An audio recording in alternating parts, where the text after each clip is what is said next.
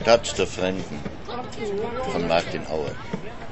wasinde malkol kokoti da malkol shabara sinadi pateri chno matsma koma de selecta wacha wese shabam wese badu modem hai dadi wese badu modem hadu badu wese badu modem enta de korina di shabaran sis hai dadi wese badu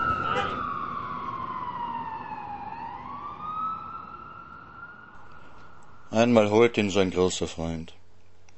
Er muss helfen, einen Laden aufbrechen, weil er klein genug ist, um durch ein schmales Fenster zu kriechen, das immer offen steht. Er öffnet den Großen die Tür.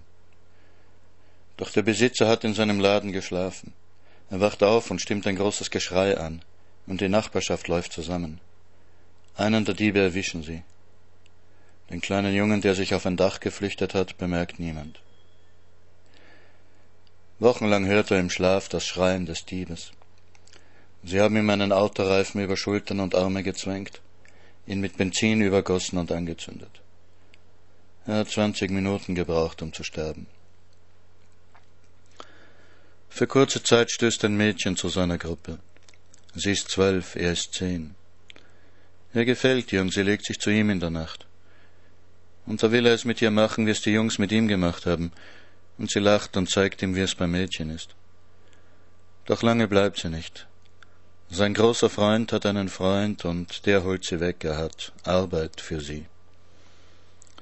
Und eines Tages trifft er einen Jungen, der verwirrt herumsteht zwischen den Mülltonnen der Restaurants, einen süßen Jungen mit offenem Lächeln und wachen Augen, und er zeigt ihm, wie er zurechtkommen kann in der Stadt, und drückt ihm ein Fläschchen mit Glue in die Hand und zeigt ihm, wo er schlafen kann, und nachts, als der Junge sich geschockt und verzweifelt wehrt und schreit, da prügelt er ihn sich zurecht, bis er genauso liegt, wie er ihn haben will, und tut nichts, um seine Schmerzen zu lindern. Im Gegenteil, er genießt jedes Schluchzen und jedes Stöhnen, das er hervorrufen kann. Er ist elf, als ihm sein großer Freund saubere Kleider bringt und ihm sagt, Geh runter zum Bach und wasch dich, ja, aber alles wasch dir, hast du verstanden? Und dann rasiert er ihm den Kopf, dass er sicher keine Läuse mehr hat. Die Klinge ist stumpf und sein Kopf ist danach voller blutiger Schnitte. Komm, sagt er, jetzt gibt es richtiges Geld. Und nimmt ihn mit an die State House Road. Dort warten sie an einer Ecke des Campusgeländes auf einen klapprigen weißen Peugeot. Der Mzungo, der das Auto lenkt, ist jung, aber seine Haare sind fast weiß, und ein Gesicht hat er voller Pickel. Der fährt mit ihnen nach Kileleshwa, und sie gehen in ein Haus hinein, da ist sonst niemand. Nur sie drei. Und da muss er dann mit seinem Freund dreckige Sachen machen und der Msungo nimmt sie auf mit dem Fotoapparat und der Videokamera und sagt ihnen, was sie tun sollen. Jetzt bleibt so. Nein, geh mit dem Schenkel höher, damit ich das sehen kann. Und dann müssen sie auch noch Sachen mit Flaschen machen und sich Gewichte dranhängen und den größten Unsinn. Und schließlich zieht sich der Msungo aus und sie müssen mit ihm die Sachen auch machen und er filmt und fotografiert an seinem Bauch entlang, und zwischendurch schnupft er Koks, aber ihnen gibt er nichts davon ab. Und plötzlich zieht er einen Revolver hervor, wie aus dem Film mit einem langen Lauf, und dann sollen sie ihm den hinten hineinstecken und davon Fotos machen und Videofilm. Und so kommt er dann schließlich zu seinem Ziel, auf dem Boden kniend, den Pickel hintern in die Höhe gereckt mit dem Lauf des Revolvers drin und winselt, Drück ab, drück schon ab, du Schwein! Und sein großer Freund hat in die Kammern der Trommel geschaut, und dann hat er den abzuklicken lassen und der Msungu hat vor Aufregung gewinselt und es sich gemacht. Und hinterher hat er ihnen Geld hingeschmissen und hat gekichert und geschrien. In die zehnte Kammer habe ich eine Patrone gesteckt und wenn du noch dreimal abgedrückt hättest, wäre ich hingewiesen. Aber es war gar nicht wahr, es war keine Kugel in dem Revolver. Das hatte er nur gesagt, damit es für ihn ein größerer Kick war. Und so hat er weitergelernt und gelernt, eine Hure zu sein für Msungus mit Geld. Nicht alle waren so pervers wie der erste. Aber erst beim fünften oder sechsten passierte es, dass der sich ein Häutchen aus Gummi überzog, bevor er mit ihm die Sachen machte, und er war ganz erstaunt und fragte und erkundigte sich hinterher, was denn der wohl gewollt hatte mit seinem Häutchen. Und da hörte er das Wort AIDS zum ersten Mal. Nein, er hatte es schon vorher gehört, jetzt fiel es ihm ein, tausendmal musste er es gehört haben. Es war etwas, worüber man Witze machte, aber jetzt begriff er erst, was es wirklich war. Und Tage und Wochen lang lebte er in Angst und wollte niemanden sehen, mit niemanden reden. Er verhungerte fast in dieser Zeit. Er saß nur herum und ihm war klar, dass er sterben musste. Nein, er ist nicht gestorben. Nach ein paar Wochen ist er in eine Kirche gegangen und hat gebetet. Er hat den ganzen Tag gebetet und am nächsten Tag und am Tag darauf. Und das Gebet hat geholfen, ja. Denn da ist er einer der Helferinnen von Sister Mary aufgefallen und die hat ihn in das Projekt gebracht. Und da ist er jetzt, ja. Es ist dunkel geworden, schon längst. Peter fragt, ob ich nach Hause gebracht werden will. Nein, sage ich, wir gehen um diese Zeit lieber nicht auf die Straße. Ich kann auch hier übernachten. Wir müssten weit gehen, bis wir um diese Zeit ein Taxi finden. Steve zündet die Petroleumlampe an. Wir können noch Sodas bei der Nachbarin kaufen oder auch Bier, sage ich.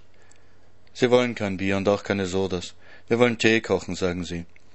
Aber die Nachbarin verkauft uns vielleicht noch vier Teller Gideri, Bohnen mit Mais, und das essen wir dann und trinken Tee, und dann redet Peter wieder über seine Arbeit mit den Straßenkids.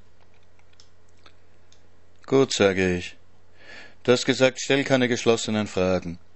Frag ihn etwas, wo du ihn dazu bringen kannst, weiterzureden. Zum Beispiel, wie bist du nach Nairobi gekommen? Habe ich das so richtig kapiert? Ja, so geht das, so macht man das. Also gut, Peter.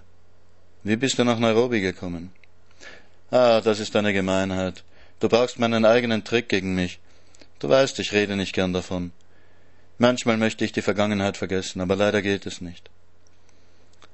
Ja, es hat zu Hause angefangen. Es hat tatsächlich Probleme zu Hause gegeben, grundlegende Probleme, die die Befriedigung der grundlegenden Bedürfnisse betrafen. Also, ich kann es in dem Wort zusammenfassen, Armut. Ja, das ist das Schlüsselwort. Also, du weißt, was Armut tun kann. Sie kann einen auf ein Nichts reduzieren, bis du nicht mehr weißt, was du denken sollst, was du machen wirst. Also, ich habe die Situation zu Hause angeschaut und habe gefunden, nein, da ist nicht einmal mehr Platz, um zu sitzen. Ich habe Augen, ich habe alles, warum gehe ich nicht einfach? Mach meinen Eltern das Leben leichter, so dass sie sich um meinen Bruder kümmern können. Und ich werde schon herausfinden, wo ich hingerate. So bin ich nach Nairobi gekommen. Ich bin im Nakuru District geboren, in einer Stadt, die Gilgi heißt. Meine Eltern haben sich mit einfachen Straßenhändleraktivitäten durchgeschlagen, aber es war nicht der Mühe wert. Nicht einmal genug für die Grundbedürfnisse, wie die Miete zu bezahlen, uns zu ernähren und zu kleiden. Wie bist du mit zwölf nach Nairobi gekommen? Nakuru ist 150 Kilometer von hier. Ich habe ein bisschen von meinem Verstand gebraucht. Ich habe gedacht, ich habe kein Geld, also schön, aber ich muss mit dem Zug fahren. Unter dem Sitz bin ich nach Nairobi gekommen. Ich war erst ein paar Tage in Nairobi, hab nicht gewusst, was und wie, wohin ich soll. Ich musste irgendwo Anschluss finden, das ist das einzig Mögliche. Also habe ich mit ein paar Typen gesprochen. Sie haben mir nie geholfen, natürlich. Und dann eines Abends kam Polizei und verhaftete mich. Und hier fängt die Geschichte an, die richtige Geschichte. Ich bin verhaftet worden. Die haben mir etwas vorgeworfen, was Vagabundage oder so heißt, ich weiß es nicht, also ziellos herumwandern, kein Heim und nichts haben. Dann bin ich vors Jugendgericht gestellt worden, wo sie über Kinder verhandeln. Und dann hat der Richter mich anscheinend vergessen. Ich wurde angehalten, sechs Monate lang, und ich habe nicht gewusst warum. Und da war es, wo ich so viele schreckliche Dinge gesehen habe. Nach sechs Monaten kam ich zur Verhandlung. Verstehst du? Ich war psychisch angeschlagen von dem, was ich im Gefängnis gesehen hatte, denn da waren also verschiedene Sorten Sachen. Es ist schlimmer als die Straße. Schlimmer. Denn Tatsächlich, Leute sterben dort fast jeden Tag, gleich neben mir. Einmal bin ich sehr krank geworden, aber es ist wieder gut geworden. Ich habe Wasser getrunken. Wasser ist es, was ich als Medizin genommen habe, und es hat mich geheilt. Ich habe viel Wasser getrunken, denn das Essen da ist zum Weinen. Das hat nicht einmal irgendeinen Geschmack. Also jetzt, nach acht Monaten schon, acht Monate unter diesen Bedingungen, wo man uns geschlagen und gequält hat, es hat so viele schreckliche Dinge gegeben, habe ich mit einer Person gesprochen, die als Bewährungshelferin bezeichnet wurde. Ich habe sie gefragt, warum hält man mich hier fest unter diesen Bedingungen? Denn ich bin von zu Hause weggelaufen, um dem Leiden zu entgehen, und jetzt bin ich hierher gebracht worden, um noch mehr zu leiden? Warum? Sie hat angefangen, sich für mich zu interessieren wegen dieser Fragen, die ich stellte, und sie ist meiner Geschichte nachgegangen und war schockiert, weil man auf mich vergessen hatte. So hätte ich einfach im Gefängnis verrotten können. Also bin ich endlich zur Verhandlung gekommen. Eine Sache, die mich der Richter gefragt hat, war die. Du warst acht Monate im Gefängnis. Also, was möchtest du jetzt? Das hat er mich gefragt. Was möchtest du? Und ich hatte nur eine Antwort, die ich ihm geben konnte. Ausbildung. Das habe ich ihm gesagt. Nicht einmal Freiheit. Ich will Ausbildung. Denn ich habe gewusst, das ist es, was mein Leben verändern könnte. Der Richter war ein bisschen überrascht. Er hat gedacht, ich würde sagen, ich möchte nach Hause oder ich möchte frei sein. Aber die zwei Möglichkeiten hätten nicht gepasst. Denn frei sein hätte geheißen zurück auf die Straße und nach Hause zurück zu den Problemen. Also sagte ich Ausbildung, etwas, von dem ich nie gewusst hatte, wie man das kriegt. Und er fragte, bist du sicher, dass du Ausbildung willst? Und ich sagte, das ist es, was ich will. Also hat er etwas in die Wege geleitet. Durch das Gericht bin ich mit einem der Projekte in Kontakt gekommen, die benachteiligten Leuten helfen, und das ist der Mary. Ich hoffe, du hast von ihr gehört. Diese Dame, eine Europäerin, ich weiß nicht, wie sie nach Nairobi gekommen ist, ist also gekommen und hat mit mir gesprochen. So bin ich in das Projekt gekommen. So habe ich mit der Schule angefangen und all dem. Wir nehmen noch ein paar Lieder auf und bereden, was wir mit den Interviews machen sollen. Soll man wirklich all die schmutzigen Details veröffentlichen? Es ist die Wahrheit, sagt Bob. Wer wird das in Europa lesen? fragt Steve. Können das auch Stuhlkinder lesen? Sicher, sage ich, das kann jeder lesen. Das sind keine Geschichten für Kinder, sagt Steve. Aber sie sind Kindern passiert, sagt Peter. Dann gehen wir schlafen. Draußen krächzen die Radios, grölen die Betrunkenen, kichern die Bekifften, greinen die Kinder. Und in diesem Sumpf schaukelt das Häuschen von Bob und Steve, eine Arche der Keuschheit und Nüchternheit. Peter und ich liegen in den Betten, unsere Gastgeber schlafen auf dem Boden, es war nicht zu verhindern. Ich liege im Bett von Steve, der wahrscheinlich AIDS hat. Ich weiß ja, dass man sich so nicht ansteckt. Ich weiß es ja. In den Slums steht man früh auf. Das ist gut so. Ich muss heim zu Storchs, mich duschen und umziehen. Für zehn Uhr schickt mir Andrea Luft ihren Chauffeur. Es hat alles nichts genützt, ich muss mit ihr auf den Markt. David, der Chauffeur, ersucht mich im Auto nicht zu rauchen. Buana mag nicht, wenn es nach Zigaretten riecht. Ich sage ihm, dass ich schon vor Jahren aufgehört habe. Das ist gut, sagt er. Er raucht auch nicht. Er zeigt auf eine der riesigen Zigarettenreklamen quer über die Straße. Das ist mir auch schon aufgefallen. Überall Reklame für Marlboro, Philip Morris, Camel, Zigaretten und Insektenvertilgungsmittel. Raid kills Dudu's dead und dazu ein riesengroßes Bild von Kakerlaken, die sich in komischem Todeskampf winden. Seit man in Amerika so streng gegen die Raucher vorgeht, sagt David, versuchen die Zigarettenfirmen ihre Ware hier loszuwerden. Als ob AIDS nicht schon genug wäre. Nun holen sich unsere jungen Leute auch Lungenkrebs und müssen dafür noch zahlen. David fährt den großen Isuzu meisterlich. Er findet einen Weg, um dem ewigen Stau am Church Roundabout auszuweichen. Aus dem Kassettenrekorder des Autos kommen flotte westafrikanische Rhythmen. Ich frage ihn, was das für Musik ist. Es sind religiöse Lieder. David hat sich zu Jesus bekehrt. Er ist saved, gerettet, erlöst.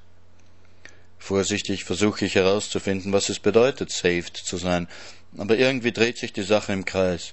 Wer saved ist, nimmt Jesus in sein Herz auf, und wer Jesus in sein Herz aufgenommen hat, ist saved. Jedenfalls fährt David durch den chaotischen Verkehr Nairobis mit geradezu buddhamäßigem Gleichmut und ohne jemals zu fluchen.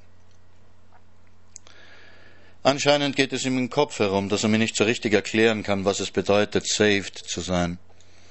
Er schaltet von Kassette auf Radio, sucht einen Sender. Dr. Luft hört immer BBC World.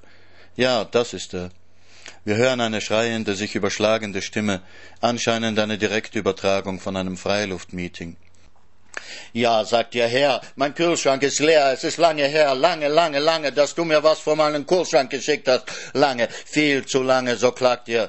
Ich weiß, bei vielen von euch ist der Kühlschrank leer. Ja, es sind genug unter euch, die haben gar keinen Kühlschrank. Die haben keinen Kühlschrank. Ja, die haben nicht einmal Elektrizität.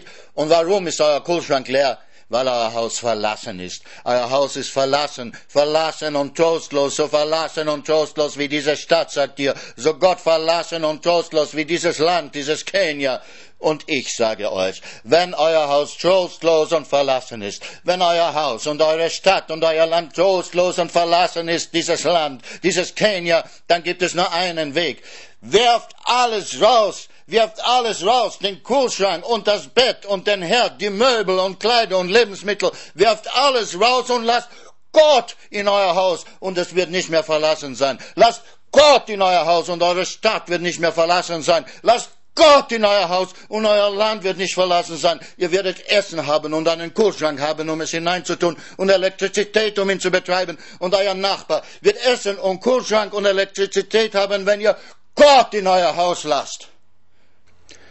Wir holen Andrea an der französischen Schule ab, die ihre beiden Kinder besuchen und wo sie etwas mit einer Lehrerin zu klären hatte, wie sie sagt. Andrea setzt sich mit mir nach hinten, trotzdem beobachtet sie David beim Fahren und teilt ihm öfter mal mit, was sie an seiner Stelle anders gemacht hätte. David lächelt dazu. Wie finden Sie mich? sagt sie zu mir, ihr Haar zurückwerfend. Wenn ich auf den Markt gehe, ziehe ich immer etwas ganz Einfaches an. Alte Jeans und ein T-Shirt oder sowas. Die Leute sollen nicht denken, dass ich Geld habe, sonst werden sie unverschämt mit den Preisen. Ich versichere ihr, dass sie fantastisch aussieht und muss dazu nur wenig übertreiben. Alte Jeans und ein T-Shirt stehen ihr gut. Sie ist blond, schlank und braun gebrannt und man sieht ihr nicht an, dass sie zwei Kinder geboren hat. Beim Reden zieht sie öfter bedeutsam die Brauen hoch und dazu die rechte Hälfte der Oberlippe. Ihre Oberlippe ist beweglich wie die eines Tapirs. Ich weiß nicht, warum das erotisch wirkt. Ich weiß nicht, warum überhaupt irgendetwas erotisch wirkt, warum also nicht eine bedeutsame Oberlippe. Ich frage mich, ob es Sinn hat, Andrea zu erzählen, wo ich die Nacht zugebracht habe. Ich entscheide mich dagegen. Es ist auch egal, denn ich komme sowieso nicht dazu, irgendein Thema anzuschneiden. Die Themen schneidet Andrea an. Momentan ist sie bei der bevorstehenden Rückkehr nach Wien. Im Juli ist es soweit. Ich weiß nicht, was ich mit meinen Haaren machen soll, wenn ich nach Wien komme. Abschneiden ist wahrscheinlich am besten. Ich habe so Strähnchen, sehen Sie, aber die Friseurin, die ich hier habe, ist nicht imstande, mir die Strähnchen bis zum Haaransatz zu machen.